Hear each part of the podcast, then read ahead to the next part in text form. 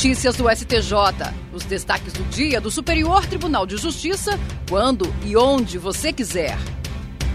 Olá, este é o boletim com alguns destaques do STJ. O ministro do Superior Tribunal de Justiça, Ribeiro Dantas, determinou a soltura imediata do delegado de polícia de Carauari, no Amazonas, Regis Cornélios Coleguini Silveira. Ele foi preso em flagrante após se desentender com o juiz que conduzia uma inspeção na delegacia da cidade no último dia 7. O juiz ordenou a prisão do delegado por suposta prática de delitos de injúria, desacato, denunciação caluniosa, desobediência e desobediência à decisão judicial, além de embaraço ao livre exercício do poder judiciário. No STJ, a defesa alegou, entre outros pontos, que a inspeção teria sido motivada por vingança, pois o delegado havia feito uma denúncia contra o juiz por supostas práticas ilícitas.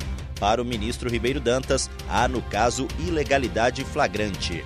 A defesa ainda aguarda o julgamento de outro habeas corpus no Tribunal de Justiça do Amazonas após a liminar não ter sido concedida. Na avaliação do ministro, o juízo de primeiro grau deixou de apontar dados concretos que pudessem justificar a segregação provisória, limitando-se a tecer considerações sobre os atos supostamente praticados pelo delegado todos eles sem violência ou grave ameaça. Ao conceder a liminar em habeas corpus para revogar a prisão, o ministro Ribeiro Dantas afirmou que os demais pedidos da defesa relacionados à anulação do flagrante e de todos os atos subsequentes deverão ser examinados no julgamento de mérito da ação.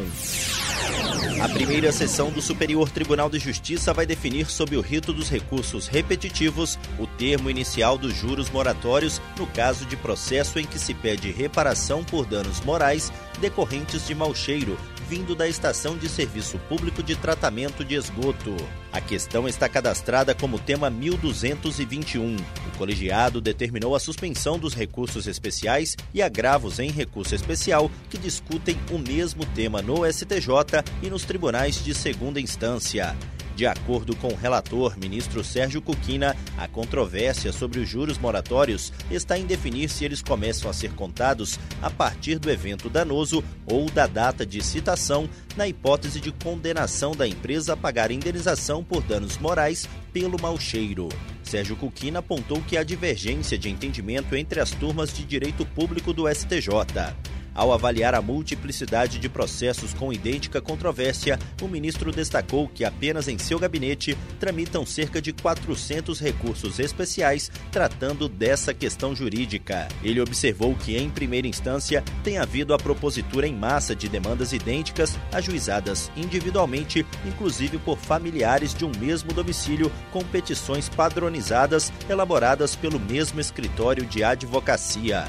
No voto pela afetação do tema ao rito dos repetitivos, Cuquina recomendou à Corregedoria Geral da Justiça do Paraná que analise o contexto das múltiplas demandas individuais idênticas a fim de verificar a eventual prática de litigância predatória. A possibilidade de aplicar o mesmo entendimento jurídico a diversos processos gera economia de tempo e segurança jurídica.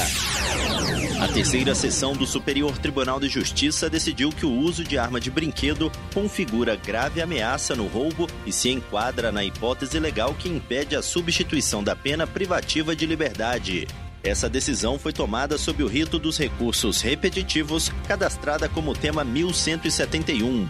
Isso significa que ela vai servir de base para os demais tribunais do país quando julgarem casos com idêntica questão. Um dos casos analisados nesse julgamento foi um recurso do Ministério Público do Rio de Janeiro contra acórdão do Tribunal de Justiça do Rio de Janeiro, que substituiu a pena privativa de liberdade por duas restritivas de direito em um caso de roubo praticado com uso de imitação de arma de fogo. No momento do crime, o réu entrou em uma agência terceirizada dos Correios com a imitação da arma, imobilizou as pessoas e retirou 250 reais do caixa, mas foi preso em flagrante logo depois. A Corte Estadual havia entendido que o uso do simulacro não representaria grave ameaça, mas sim caracterizaria o roubo mediante recurso que impossibilita a resistência da vítima, como descrito na parte final do artigo 157 do Código Penal. No STJ, o colegiado da terceira sessão deu provimento ao recurso. Para o relator, ministro Sebastião Rei Júnior, o acórdão do Tribunal de Justiça do Rio de Janeiro contrariou o posicionamento consolidado da doutrina e da própria jurisprudência do STJ. Ele explicou que a simulação do uso de arma de fogo durante a subtração configura a grave ameaça caracterizadora do crime de roubo, pois essa conduta por si só é suficiente para intimidar a vítima. E esse foi o Notícias do STJ de hoje. Se quiser ouvir mais, basta acessar o Spotify ou o SoundCloud do STJ. Tchau, tchau.